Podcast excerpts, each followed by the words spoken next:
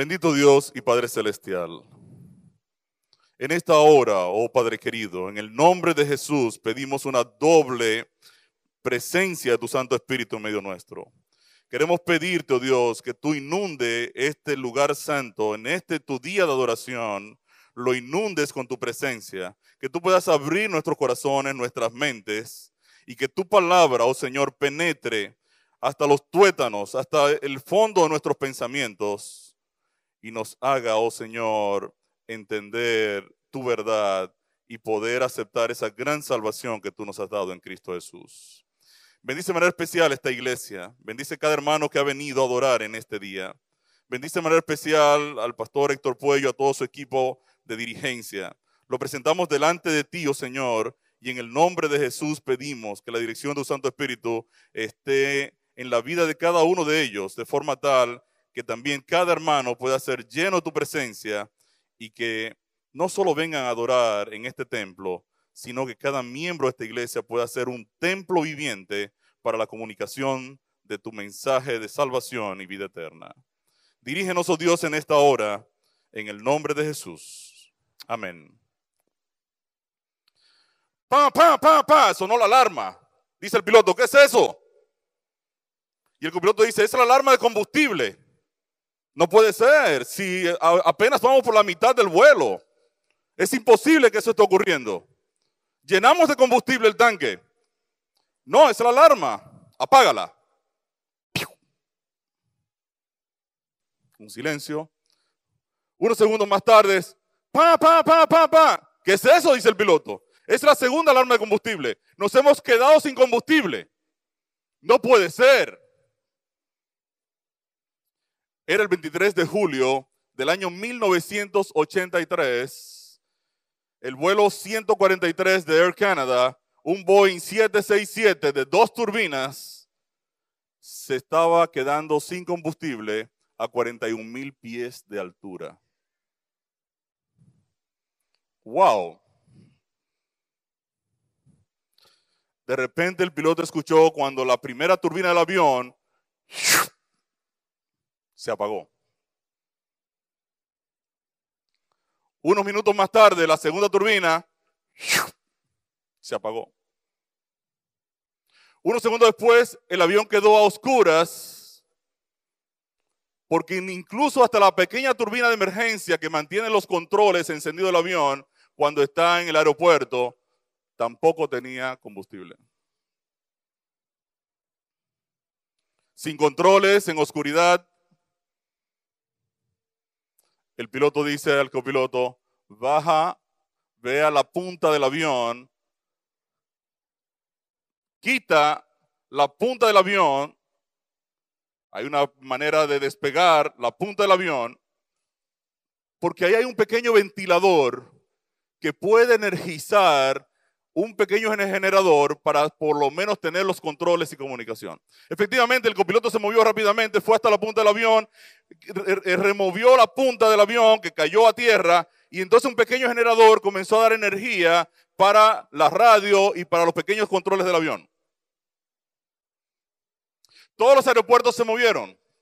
Todo el mundo se enteró de que este avión estaba sin combustible con 63 pasajeros a bordo más la tripulación.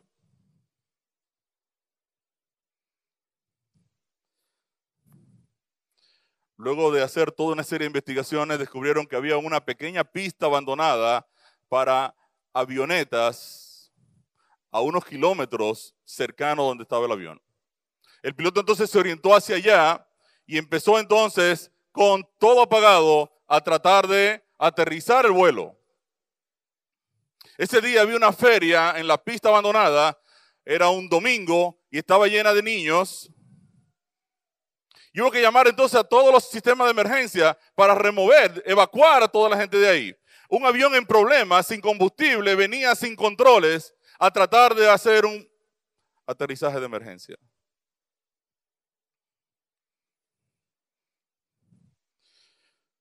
Milagrosamente la nave logró aterrizar y los pasajeros y la tripulación salvaron la vida. ¿Qué había pasado? Se hizo una investigación. ¿Qué sucedió? ¿Por qué pasó esto? ¿Cómo puede quedarse un avión sin combustible a mitad de la distancia del recorrido? Ni siquiera era un vuelo de larga distancia. Era un vuelo interno a los Estados, desde Canadá a los Estados Unidos. ¿Qué sucedió? Antes de despegar, quizás usted ha estado en los aeropuertos y usted ha visto que el piloto o el copiloto comienzan a caminar alrededor del avión.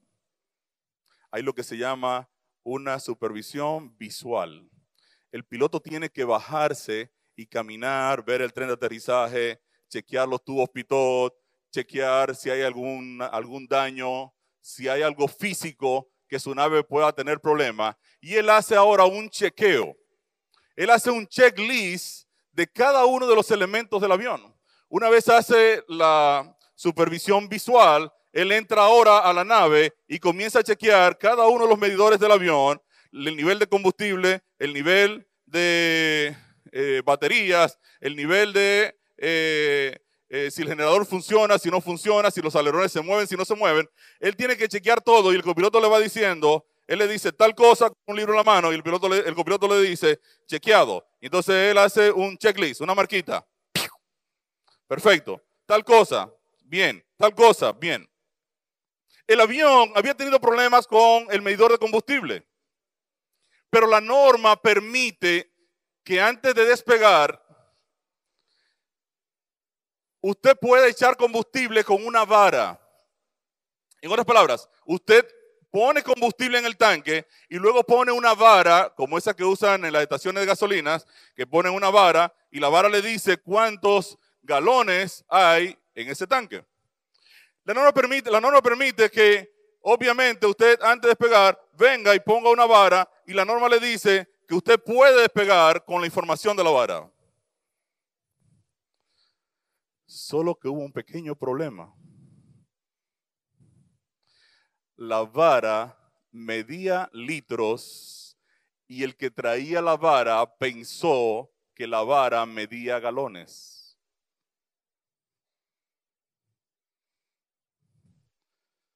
Un galón son 3.8 litros. Quiere decir que el avión había despegado con el 25% del combustible que ellos pensaron que tenían en el tanque.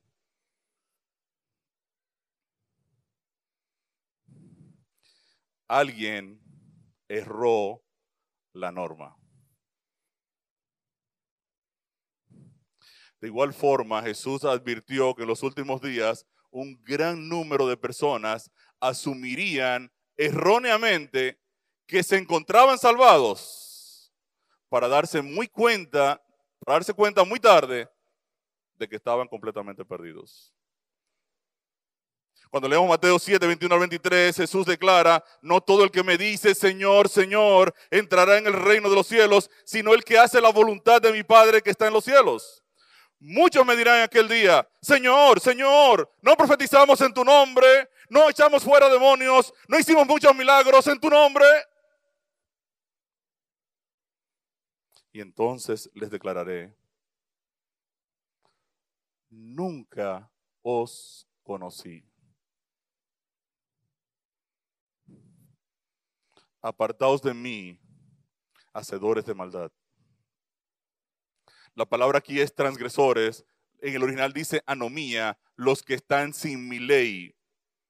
Eso está diciendo, no todo el que me dice Señor, Señor entrará en el reino de los cielos, sino el que hace la voluntad de mi Padre que está en los cielos.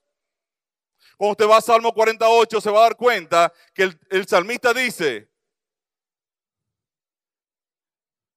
Señor, me agrada hacer tu voluntad y tu ley está en medio de mi corazón. La voluntad de Dios entonces está relacionada con la obediencia a su palabra, con la obediencia a sus mandamientos. El hacer tu voluntad, Dios mío, me ha agradado. Y tu ley está en medio de mi corazón. La ley de Dios es un reflejo del carácter de Dios. El carácter de Dios es amor. Los mandamientos no están en la Biblia como una, una carga impuesta y una, una, una carga terrible. Los mandamientos han sido entregados por un Dios que te ama y que me ama. Y así como yo le digo a mi hijo que no haga una cosa porque sé que puede peligrar su vida,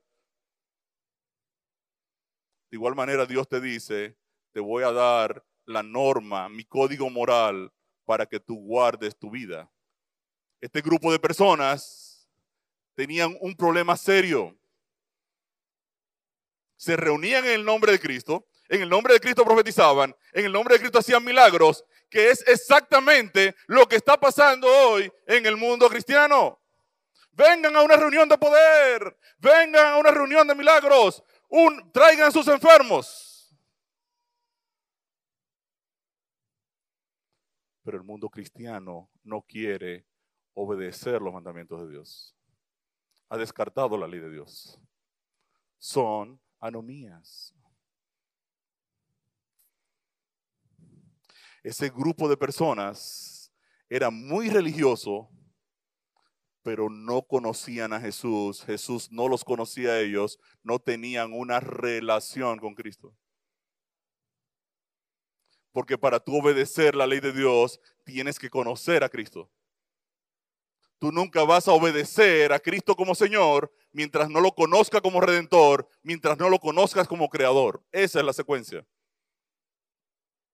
Mientras tú no sepas cómo Cristo te ha salvado, mientras no sepas cómo Él puso todo por ti, tú nunca lo vas a aceptar para obedecerlo. Y yo creo, mis hermanos, que uno de los graves problemas que tenemos nosotros como iglesia hoy en día es que enfatizamos tanto la obediencia que nos olvidamos de presentar al Redentor. Hemos enfocado nuestras prédicas en la santificación cuando todavía las personas no conocen la justificación. En el programa El Plan de Dios hemos tratado de que las personas entiendan que antes de la obediencia está la salvación. Tú primero, primero eres salvado y después el Espíritu de Dios te va a guiar en la obediencia. Ese es el proceso. Yo no hago nada con hablar de obediencia a un grupo de personas que no saben cómo fueron salvados.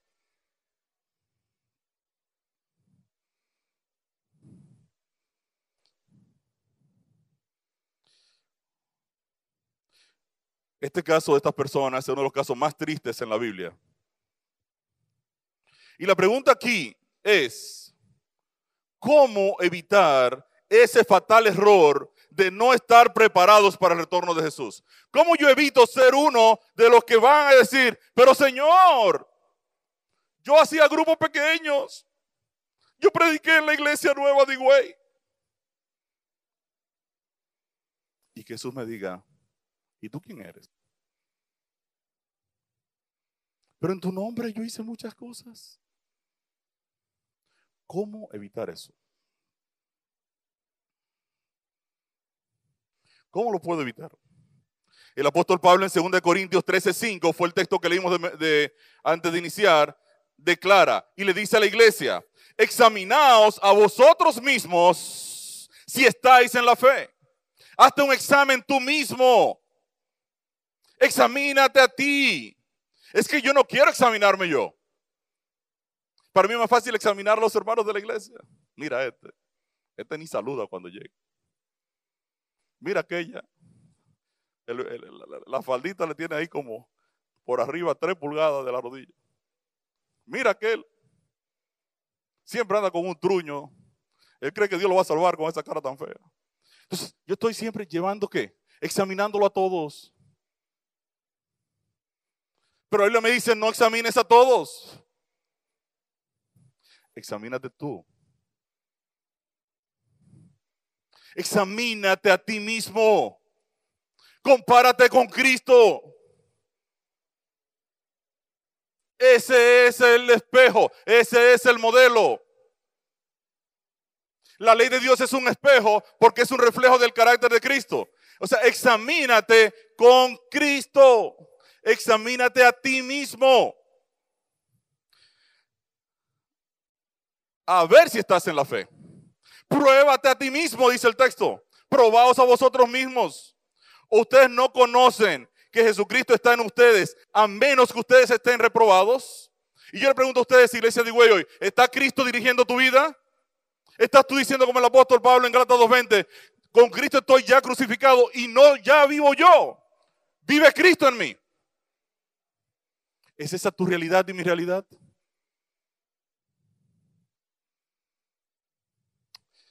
Y el texto dice, a menos que estés reprobado. El profeta Jeremías en Lamentaciones 3:40 declara, escudriñemos nuestros caminos y volvámonos a Jehová. Chequea tu vida y regresa a Cristo. Chequea tu vida y vuélvete al Señor. Tienes que pasar por un proceso de metanoeo. Tiene que haber un cambio de dirección. Tienes que cambiar 180 grados. Deja de ser tú y muévete a Cristo. Y uno de los problemas serios, mis queridos, es que nosotros nos estamos muchas veces autojustificando. Muchos de nosotros nos acostumbramos a pensar que por venir los sábados a la iglesia y ganarle discusiones a los hermanos evangélicos, no, yo estoy ya del otro lado de la muralla celestial. Pero nuestras vidas prácticas seguimos siendo codiciosos, impuntuales, irresponsables, apáticos con las cosas del Señor. Venimos a hay un culto en la iglesia, sí, ¿a qué hora? A las 5. Ah, también yo voy ahorita. Y, ay, ¿por ustedes están yendo? Sí, ya pasamos el culto. ¿Y qué hora es? No, ya son las 7 de la noche, mi hermano. Ah, yo vuelvo otro día.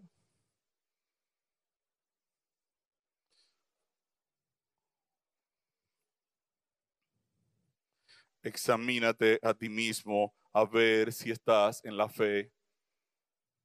Examínate a ti mismo, mi hermano, a ver cómo anda tu vida espiritual. Examínate a ti mismo a ver si tú como dirigente de la iglesia, como pastor, como anciano, como líder, es Cristo quien está dirigiendo tu vida o eres tú basándote en tu conocimiento intelectual, en tu experiencia o en tu liderazgo. Yo tengo 30 años siendo anciano en esta iglesia. Yo tengo 50 años haciendo esto. Yo tengo una maestría en no sé qué. Yo quiero decirte esta mañana que todo eso no sirve si Cristo no está en los controles de tu mente.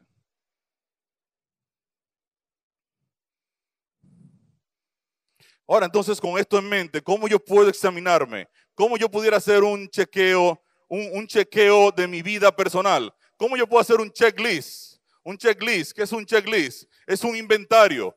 Los, comerciantes hacen periódicamente un inventario y chequean. Una farmacia dice, ok, ¿qué tenemos en almacén? Y entonces vienen con un, con un reporte de la computadora y dicen, aquí dice que hay 200 latas de aspirinas. Entonces van contando, 200. Aquí dice que hay 25 de Winazor. 24. 24. Ok, aquí dice que hay eh, Broncochem. 10 potes. 10.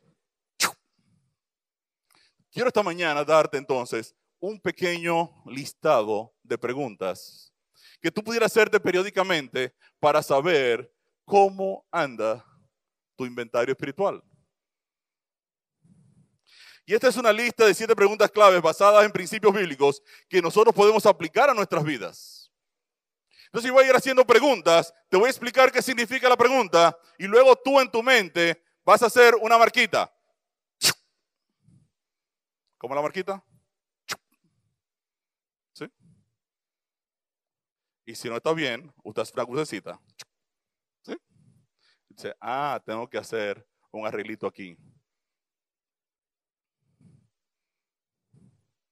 La primera pregunta de nuestro checklist esta mañana es, ¿aún tiene el pecado dominio sobre mí? Si eres adicto a cualquier otra cosa que no sea Cristo, tú simple y llanamente no puedes ser un cristiano saludable. El pecado más que una acción es un estado. Nuestro problema es que nosotros vemos el pecado como acciones. Yo veo cuando una persona adultera y dice, este es un pecador.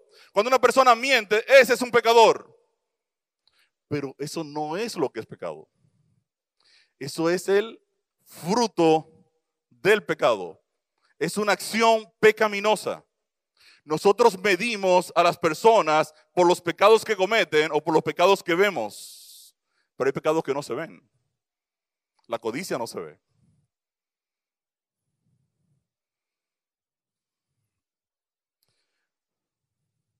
El pecado es más que un acto. Pecado es un estado de separación de Cristo. Cuando pecamos, Dios se entristece. Nuestra separación de Cristo va a provocar hechos pecaminosos. Las personas pecan porque quedaron separados de Cristo. Cuando usted se separa de Cristo, usted está en pecado.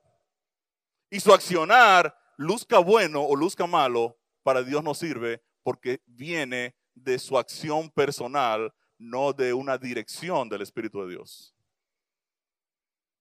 Juan 15, 5 lo dice muy bien. Jesús dice, separados de mí, ustedes no pueden hacer nada.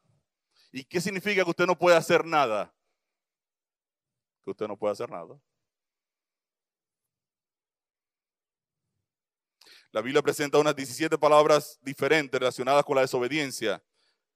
Iniquidad, impiedad, rebeldía, rebelión, transgresión.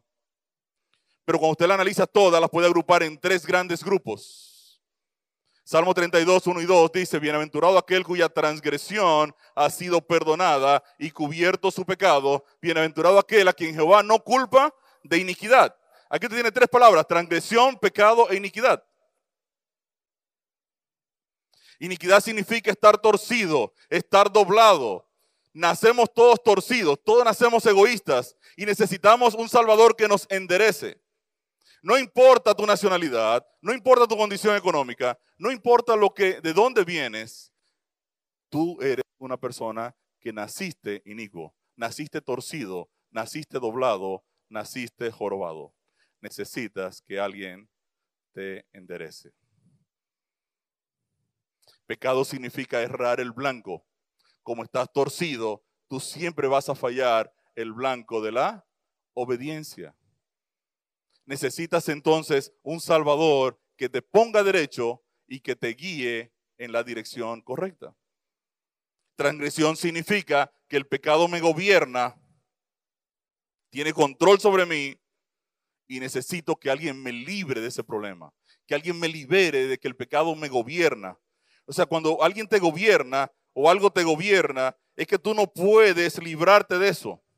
Tú eres esclavo de eso. Tú necesitas entonces ayuda y que alguien te saque de ese control, de ese dominio. La transgresión implica que el pecado está controlándonos completamente. Y dada esta, eh, dada esta realidad, resulta imposible, mis queridos. Oigan la palabra, imposible para el hombre pecador solucionar el problema del pecado. Eclesiastés 7:20 dice, ciertamente no hay hombre justo en la tierra que haga el bien y nunca peque. Lamentablemente somos controlados por el pecado estamos inmersos en el pecado, el pecado está presente en nuestras vidas, nos controla, nos esclaviza y finalmente nos condena a la muerte eterna. Y la pregunta aquí es, ¿hay algún pecado que te controla? Cuando tú haces tu examen hoy, tú dices, wow, yo tengo todavía un problema con la gula, o tengo un problema con la codicia, o tengo un problema con, con un deseo eh, determinado, el que sea todavía esto yo no lo he podido superar. Entonces en tu checklist, haz una lista de aquellas cosas que todavía tienen que ser cambiadas en tu vida. Que tiene que presentarse a Cristo y decirle, Señor, todavía yo no tengo fuerza para librarme de este problema. Necesito tu ayuda, necesito tu dirección. Yo no me refiero a una, a una falla moral ocasional. Me refiero a un pecado que te controla, diariamente está en control los pleitos, los celos, las iras. Es cada vez que yo veo a la esposa mía, yo le tengo que gritar y gruñir. Pero entonces tiene un problema.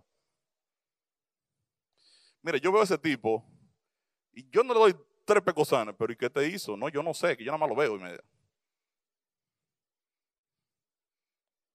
Hay pecados diversos, muchísimos. Aquí tengo deseo de hacer esto.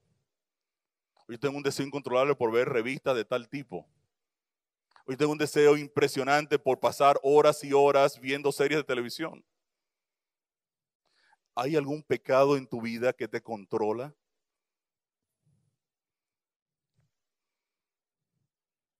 ¿Algo te mantiene esclavizado? Al examinar tu vida y compararla con la santa ley de Dios, ves acciones pecaminosas en tu vida y que es necesario que regreses a Cristo? Le decía un día a mis líderes del ministerio, hay pecados que a nosotros ya no nos lucen. Si nosotros vamos a estar modelando el Evangelio, predicando el Evangelio, hay pecados que no nos podemos dar ni siquiera el lujo de que se presenten en nuestras vidas. Si tú eres un diácono, un anciano de iglesia, un líder de iglesia, hay pecados que ya no te lucen. No, ese hermano anda engañando a todo el mundo. Pero ¿cómo va a ser? Eso lo hace una persona impía. Eso no lo hace una persona que Cristo le está dirigiendo. Si hay pecados en tu vida que te controlan, es tiempo entonces de una conversión, de un arrepentimiento, de presentarlos a Cristo y traerlo pedir la dirección del Espíritu de Dios y traerlo a la presencia de nuestro Señor. El gran predicador de los 1800, el pastor Charles Spurgeon, declaró, si Cristo murió para salvarme de mis pecados, yo no puedo jugar con el pecado que mató a mi mejor amigo. Diariamente, preséntate al Señor, preséntale los problemas, las dificultades que tienes en la vida diaria y dile, Señor, todavía tengo este problema, todavía este pecado controla mi vida. A través del poder de Dios, tú necesitas romper el patrón, no importa el costo. La palabra de Dios en Romanos 6:14 nos da esta extraordinaria promesa, porque el pecado no se enseñoreará de vosotros, pues no estáis bajo la ley, sino bajo la gracia. El pecado no puede controlar a un cristiano. No puede esclavizarlo. ¿Aún tiene el pecado dominio sobre mí? Si al revisar mi vida veo que todo está marchando bien, entonces hago... Pero si todavía hay cosas que arreglar, entonces pongo una crucecita y me presento al Señor y le digo, Señor, todavía tenemos que arreglar esta área de mi vida, todavía necesito arreglar esta otra área, necesito, y haz una lista, examina la senda de tus pies y haz una lista de esas cosas que necesitan arreglo. La segunda pregunta que te quiero hacer esta mañana en tu checklist es, ¿has perdonado a otros que te han herido? ¿Has perdonado a las personas con las que todavía tienes rencillas? ¿Has perdonado a personas que todavía te falta perdonar? El perdón es bien difícil.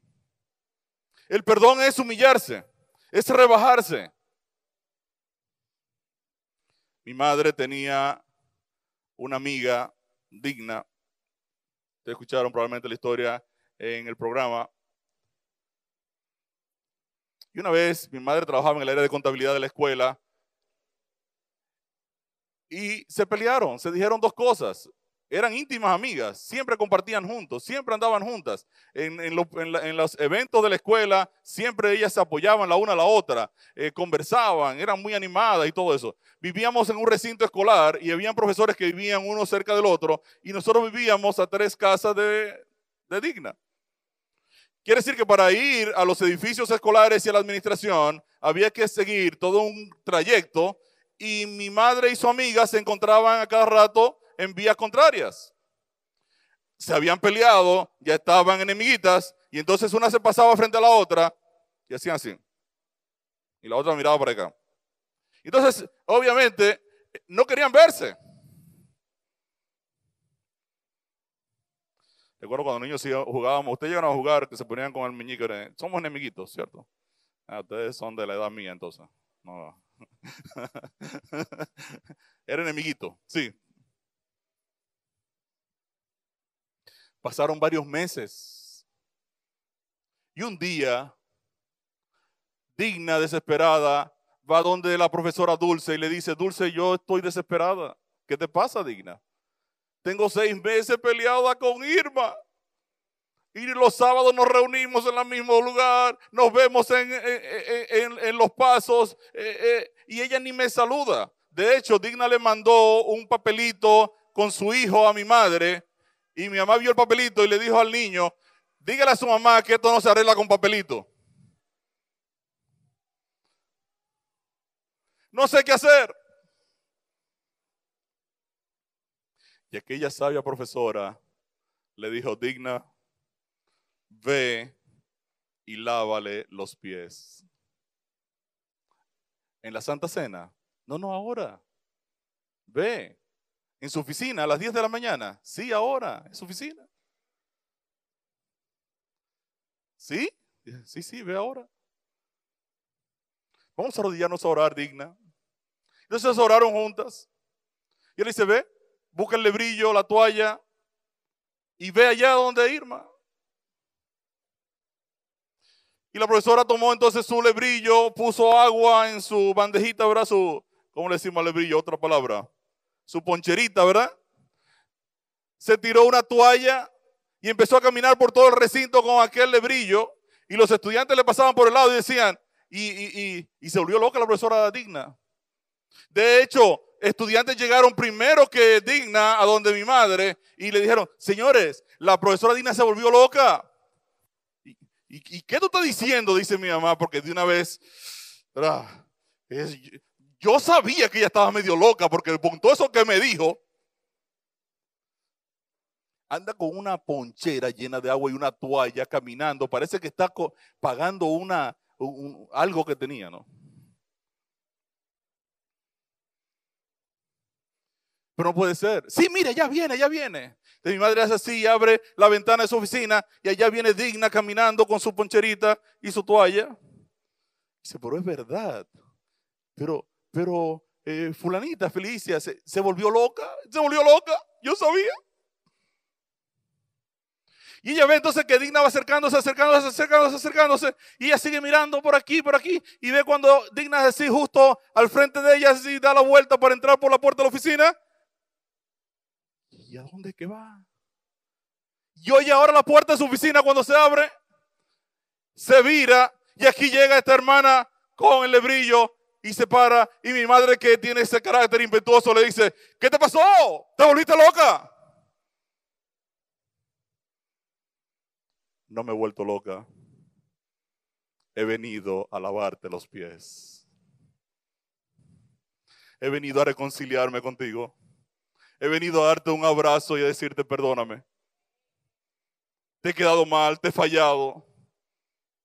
Yo no puedo seguir viviendo en esta condición sin tu amistad, sin tu hermandad. No puedo seguir en esta condición. Vine a lavarte los pies. ¿Hay alguien a quien tú necesitas lavarle los pies? ¿A tu esposa? ¿A tus hijos? ¿A tus amigos? ¿Hay alguien a quien tú necesitas perdonar? Te puedes pasar la vida entera viniendo aquí a la iglesia con, situaciones complicadas en tu vida. Es tiempo entonces que perdones. La palabra de Dios lo dice claro en Efesios 4:32. El Espíritu de Dios escribe aquí, dice, antes, iglesia de Güey, sed benignos unos con otros, misericordiosos, perdonándoos unos a otros, como Dios también os perdonó a vosotros en Cristo Jesús. Tú no puedes mantener una relación con Cristo a menos que tú no hayas perdonado. Tienes que reconciliarte con tu esposa, con tu ex esposa, con tus hijos, con tus ex hijos, con tus amigos, con tus ex amigos. Tienes que volver a Cristo Jesús. ¿Aún tiene el pecado dominio sobre mí? ¿Has perdonado a otros que te han ofendido? La tercera pregunta que debes hacerte es, ¿estás compartiendo tu fe? Si eres el único que sabe que eres cristiano, tú podrías no ser uno. ¿Eres un cristiano de la secreta? La evidencia de que el Espíritu de Dios dirige nuestras vidas es la testificación, mis queridos. En Hechos 1.8, Jesús le dice a los discípulos, y ustedes recibirán poder cuando venga sobre ustedes el Espíritu de Dios, y ustedes me serán testigos en Jerusalén, en Samaria y hasta lo último de la tierra. Muchas veces nosotros podemos invertir grandes sumas de dinero en proyectos, en programas, en planes, y muchas veces descuidamos la misión de esta iglesia, que es la testificación. Piensa seriamente en cómo tú vas a apoyar la obra de Dios, cómo tú vas a poder comunicar el mensaje de salvación. Pídele sabiduría a Dios. Si te avergüenza que te llamen cristiano, lee Marcos 8:38 que dice, porque el que se avergonzare de mí y de mis palabras en esta generación adúltera y pecadora, el Hijo del Hombre se avergonzará también de él cuando venga en la gloria de su Padre con los santos ángeles. ¿Estás compartiendo tu fe? Si es así, si no, pon una crucecita y dile, Señor, necesito la dirección de tu Espíritu para poder compartir el Evangelio con mis amigos, familiares y relacionados. Cuarta pregunta, ¿estás produciendo fruto? Aquellos que vienen a ser nuevas criaturas experimentarán el fruto del Espíritu, un término que describe nueve características visibles de la verdadera vida cristiana. Hay amor en tu vida, hay gozo, hay paz, hay paciencia, benignidad, bondad, fe, mansedumbre, templanza. Es triste ver un cristiano triste, sin gozo. Hola hermano, ¿cómo está usted? Bien. Pero, pero tú estás bien. Sí, sí, sí, tú, no ves que estoy bien. Porque yo no veo como que tú estás, sé que hay un problema. Bueno, sabes que tengo muchos problemas, muchas cosas, pero, pero estamos bien. Pero tú tienes vida eterna. Sí, sí, sí, sí, yo, yo acepté al Señor y tengo vida eterna, pero, pero que yo no veo el gozo. A veces cuando estamos los predicadores afuera saludando a las personas, vienen gente con unas caras muy largas. Entonces le dice, hermano, Dios lo bendiga, ¿no? Con una sonrisa. El tipo te mira así como de lado, está la manito. ¿Hay paz en tu vida? ¿Hay paciencia? ¿Eres paciente con los proyectos, con los planes que Dios ha puesto en tu mente? ¿Eres manso? Hermano, nosotros tenemos reunión a las 5 de la tarde y usted ha llegado a las 6. O usted siempre le coge conmigo. Y el alcacel será ahí de una vez. No, pero no estamos diciéndote más nada que sencillamente que llegaste tarde. Sí, pero... Ven, si esas cualidades no se están dando en mi vida, yo tengo que poner una marquita si se están mostrando, si se están revelando, si al yo analizarme, al yo examinarme, puedo ver en realidad que he cambiado mi carácter en mi forma de relacionarme en el hogar, en, en los amigos, en la iglesia, entonces hago una marquita. El fruto del Espíritu se ve y la Biblia dice que contra tales cosas no hay ley. Quinta pregunta, ¿pasas un tiempo regular con Dios en oración y en el estudio de su palabra? Es impresionante lo que está sucediendo en el mundo hoy. ¿Saben ustedes cómo se transmite una idea errónea hoy en día? Un profesor en una universidad piensa, tiene una idea atea. Luego viene Hollywood. Las artes toman estas ideas y la comunican a través de la media. Y esta información nos puede llegar a nosotros a través de YouTube, de eh, Google Play, a través de Apple TV, a través de Amazon, a través de una cantidad de medios. Instagram. Y la idea atea nos va llegando a nosotros, a nuestra mente. Y es impresionante cómo nosotros como cristianos estamos siendo atraídos a la dinámica del mundo. En nuestros hogares ya hay Netflix. Y el, cristiano que no tiene Netflix, pues está pasado de moda. Hablaba con un pastor ayer que cuando habla da brinquitos y me decía, ay Dios mío, ¿cómo es posible que haya Netflix en la casa de los hermanos? Eso es como traer al mismo diablo ahí adentro, mi hermano, y él da brinquito, ¿no? Y digo yo, yo no, eso no es lo peor, pastor, que hay que pagarle al diablo para que nos entretenga.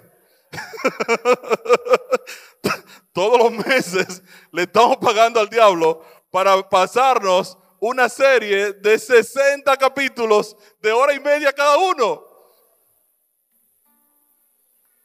Impresionante. Le pagamos al diablo para que nos traigan el entretenimiento. Y hace varios meses yo decía, yo, yo, yo tenía Netflix. Y yo decía, me metí en, una, en una serie con, con mi hijo que me dijo, mira, vamos a verlo. Y yo dije, Dios mío, yo he votado aquí un poco de horas con tanto trabajo que yo tengo y viendo toda la cantidad de porquerías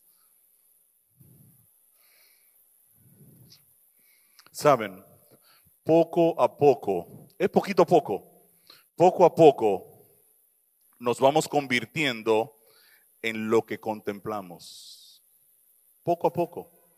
Poco a poco comenzamos a ser más violentos. Poco a poco comenzamos a ser más lujuriosos. Poco a poco hemos ido perdiendo nuestra sensibilidad espiritual. Poco a poco nos vamos apartando de una relación estrecha con el Señor. Poco a poco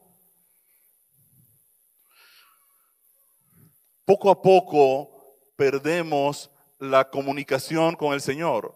Poco a poco vamos perdiendo el interés en nuestra vida eterna y poco a poco nos apartamos de Cristo. Filipenses 4:8 el apóstol Pablo dice, por lo demás, hermanos, todo lo que es verdadero, todo lo honesto, todo lo justo, todo lo puro, todo lo amable, todo lo que es de buen nombre, si hay virtud alguna, si algo digno de alabanza, en esto pensad.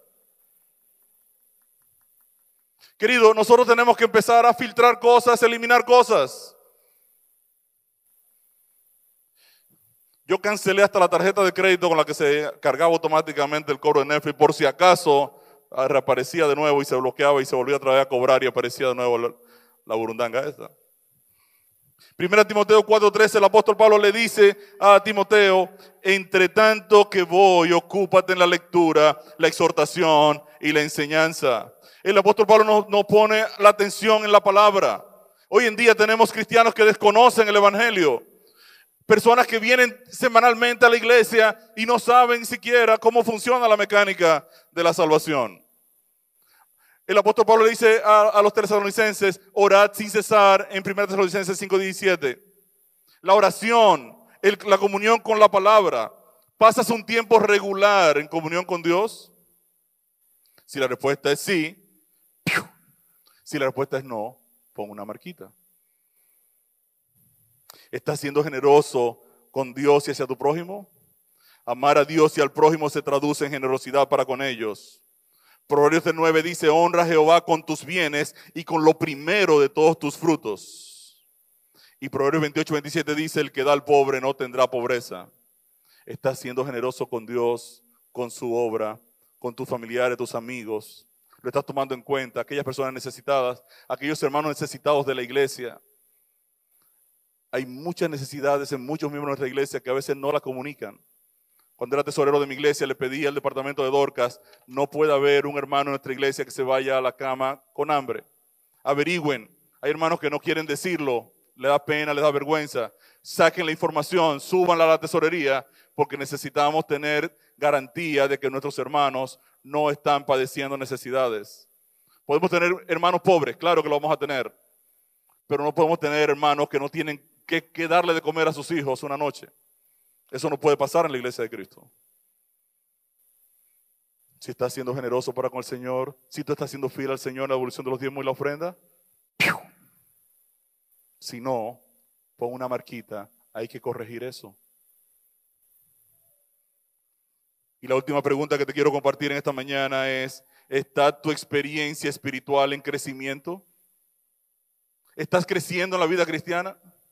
Cuando miras hacia atrás al último año, ¿cómo identificas el progreso en modelar el carácter de Jesús en tu vida?